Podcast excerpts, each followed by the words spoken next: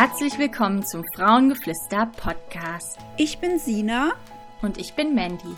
Wir sind Heilpraktikerin und Gründerin von Frauengeflüster. Auf unserem Blog und in diesem Podcast möchten wir unser Wissen rund um unsere Herzensthemen Naturheilkunde und Frauengesundheit mit dir teilen, damit du noch heute in ein bewusstes und selbstbestimmteres Leben starten kannst. Wir freuen uns, dass du dabei bist und wir wünschen dir ganz viel Spaß beim Hören dieser Folge.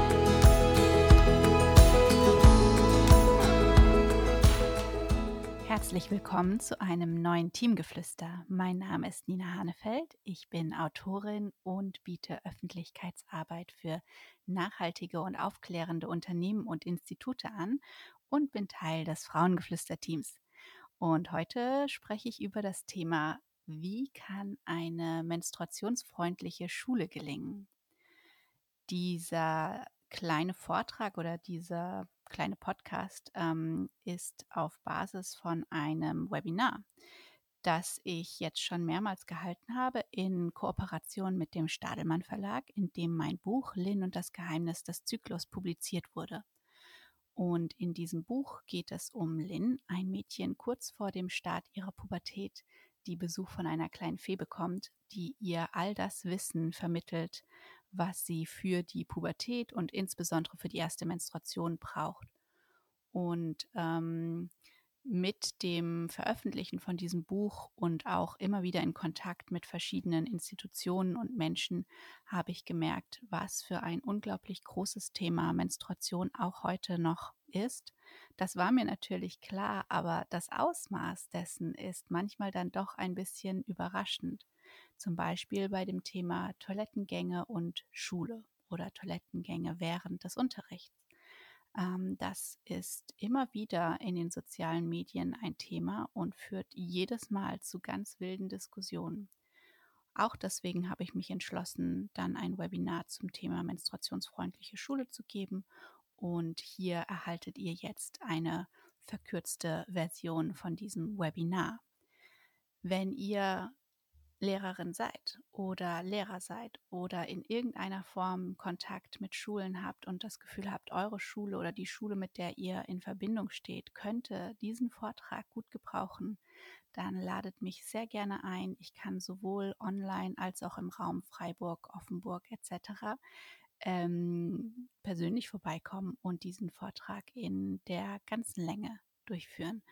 Und ähm, so kann man einen kleinen Teil dafür machen, dass Schulen zu einem menstruationsfreundlicheren Ort werden, womit wir schon mitten im Thema sind.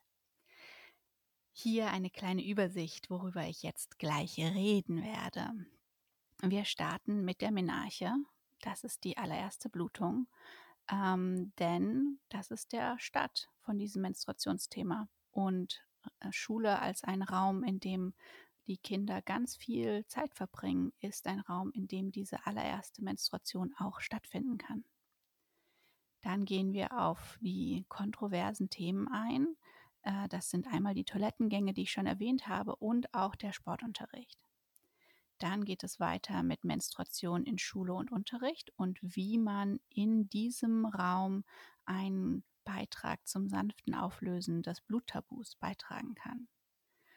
Und im Anschluss, ähm, also eigentlich, wenn das ein Webinar ist oder wenn ich dazu einen Vortrag mache, dann ist mir immer ganz, ganz wichtig, dass am Ende Raum für Austausch ist, weil ähm, das ein Thema ist, über das noch viel zu wenig gesprochen wird. Also über Menstruation wird, ähm, wird mehr gesprochen, aber ähm, dieser, diesen, diesen Platz für Austausch am Ende finde ich auch wichtig, damit das normaler wird, über Menstruation zu reden, über eigene Erfahrungen zu reden. Und da wir alle in die Schule gegangen sind, alle menstruierenden Menschen sind irgendwann mal in die Schule gegangen, wird, äh, wird jede menstruierende Person auch eine Geschichte beisteuern können.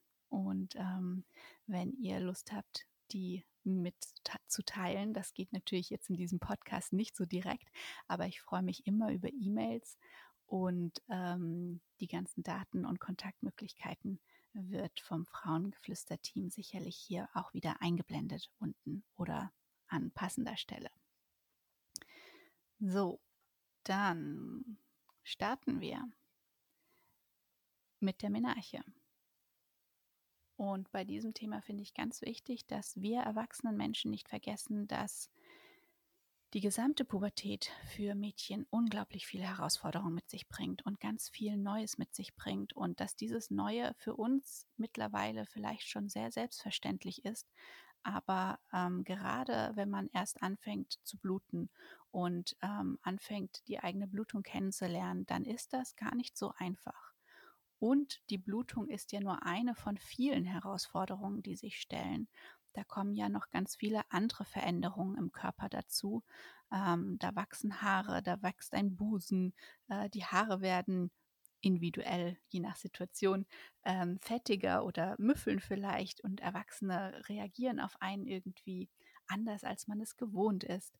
Und äh, diese ganzen Veränderungen erfordern relativ viele Entscheidungen für die Mädchen. Und ähm, auch wenn sie sich entscheiden, nichts zu tun, ist das natürlich auch eine Entscheidung. Und ähm, all das ist anzuerkennen, dass es viel ist.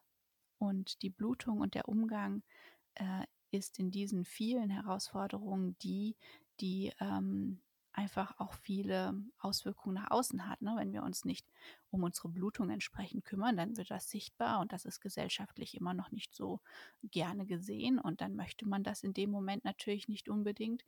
Oder ähm, man muss erstmal lernen, wie benutzt man die Produkte überhaupt. Und ähm, für diejenigen, die potenziell unter Schmerzen leiden, kommt das natürlich auch noch dazu, dass man gucken muss, wie, wie integriert man jetzt äh, die möglicherweise schmerzhafte Blutung mit dem Alltag und der Schule.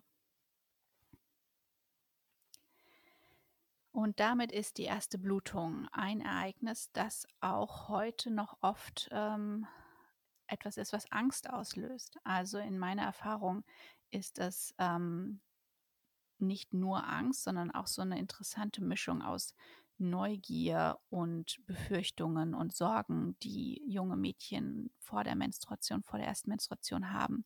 Und ähm, meine Haltung ist, wenn dieser Angst oder dieser, dieser Mischung von Gefühlen begegnet wird mit Wissen, dann äh, kann das ganze Erlebnis der ersten Menstruation anders erfahren werden. Und ähm, deswegen habe ich auch das Buch geschrieben. Denn die erste Blutung erfordert auch das Erwerben von einem ganz neuen Skillset. Ich habe schon darüber gesprochen, wir müssen äh, zu irgendeinem Zeitpunkt gelernt haben, wie geht man mit den Menstruationsprodukten um, wie, wie merkt man, wann man was wechseln muss und so weiter.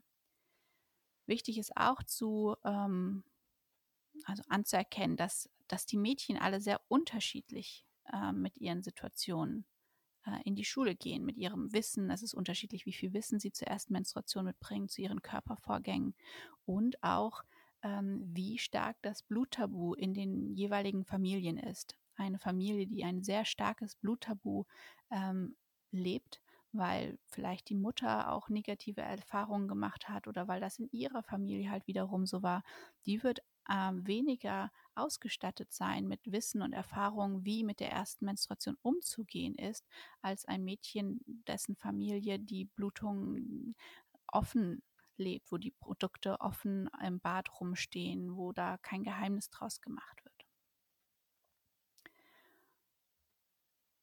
Damit gehen wir weiter zum nächsten Punkt und zwar ein bisschen Faktenwissen zur Menstruation. Ähm, die erste Menstruation setzt immer früher ein. Es ist wissenschaftlich nicht komplett geklärt, warum.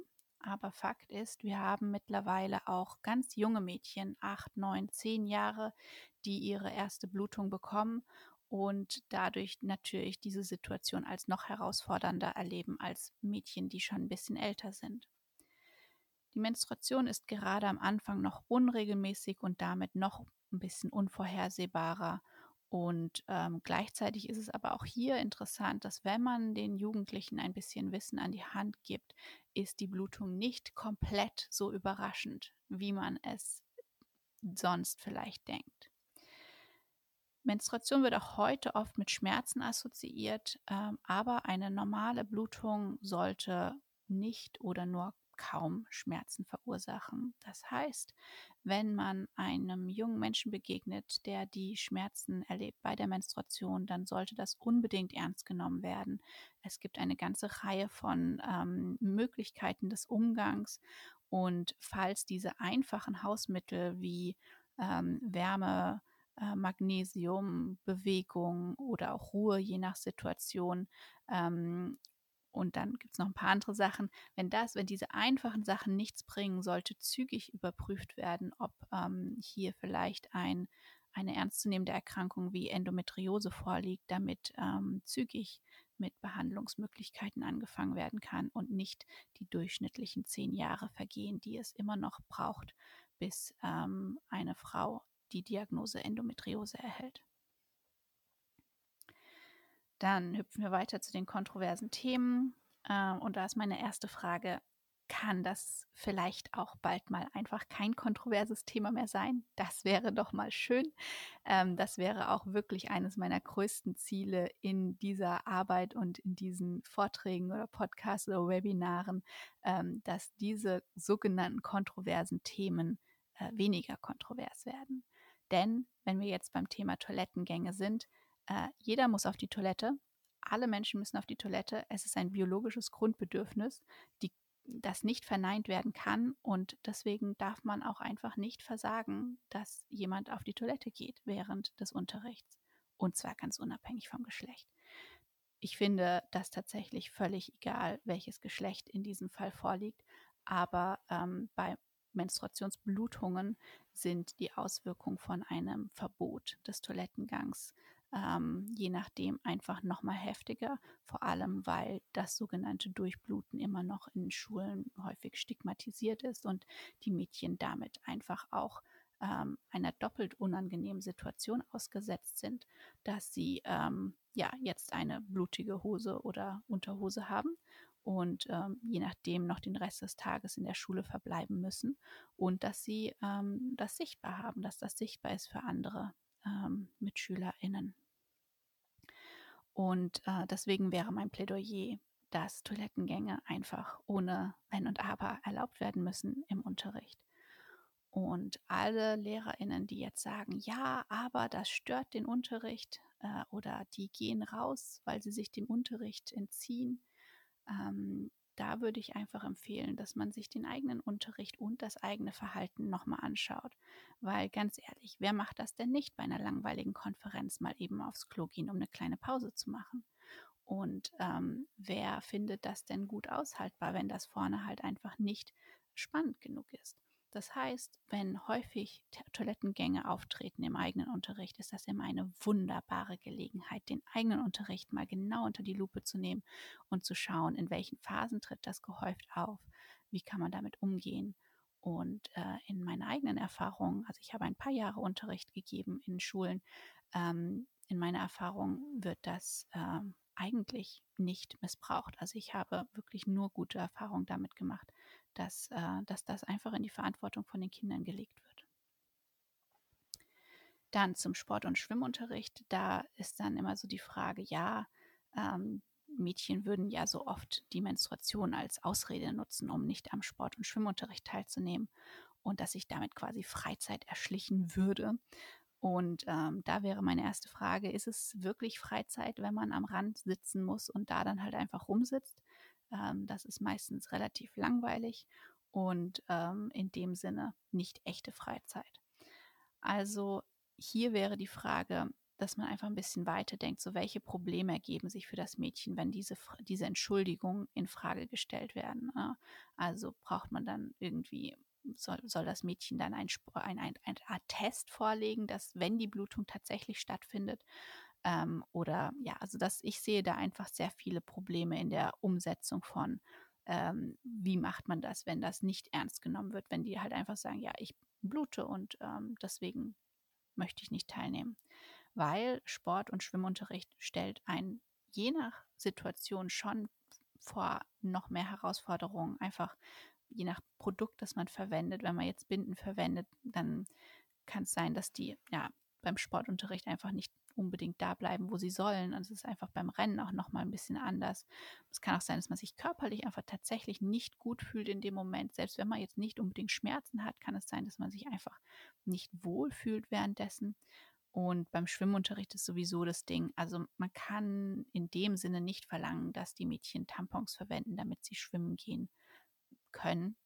Und ähm, auch hier, wer stärker blutet, für den wird das auch einfach wieder ein bisschen schwieriger sein. Und es kann sein, dass das zu einem späteren Zeitpunkt dann sich auch schon wieder ändert. Aber gerade wenn die noch jung sind, wenn die Menstruation neu ist, ähm, kann dieser Sport- und Schwimmunterricht wirklich einfach so ein Ticken zu viel sein. Und die, die das vielleicht zu viel nutzen, die, die das irgendwie wirklich als Ausrede nutzen, das, da denke ich, das muss man einfach mitnehmen, um die, die dann darunter leiden, nicht ähm, einer negativen Situation auszusetzen. So, dann gehen wir zur Menstruation in der Schule und im Unterricht. Da ist dann natürlich ähm, also einfach die Frage, kann man ähm, es hinbekommen, Menstruation offener anzusprechen in der Schule als Beitrag, um äh, die Schule zu einem menstruationsfreundlichen Raum zu machen? Und ähm, eine Möglichkeit für menstruierende Lehrerinnen ist zum Beispiel auch mal einfach selber zu sagen, ähm, wenn sie menstruieren, dass man da einfach auch, dass man da so eine Selbstverständlichkeit draus macht. Das ähm, ist natürlich auch nicht für jede was und muss auch überhaupt nicht, ist nur eine Möglichkeit. Und ähm, ganz üblicherweise wird die Menstruation in den Aufklärungsunterricht integriert. Das finde ich aber ein bisschen schade, weil das dann eben auf den Biounterricht äh, beschränkt bleibt und auch auf spezielle Zeiten im Schuljahr. Und deswegen würde ich Blutung einfach immer ganz natürlich da thematisieren, wo es möglich ist. Und vielleicht kann man auch mal im Matheunterrichten ähm, eine Rechnung äh, gestalten, wie viele Menstruationsprodukte im Verlauf ähm, eines Menstruationslebens äh, verwendet werden. Dass man einfach so ein bisschen Ausschau hält, wo lässt sich denn äh, das Thema natürlicherweise integrieren. Ähm, bei Lektüren kann man zum Beispiel ansprechen, dass, äh, dass sowas ja immer mysteriöserweise komplett weggelassen wird. Oder wenn es mal angesprochen wird, ist natürlich auch schön, dass man das dann aufgreift. Aber all das braucht natürlich eine gewisse Aufmerksamkeit und auch ein Wille, über Menstruation zu sprechen. Das heißt, es kann sein, dass man dann mit dem eigenen Bluttabu konfrontiert wird.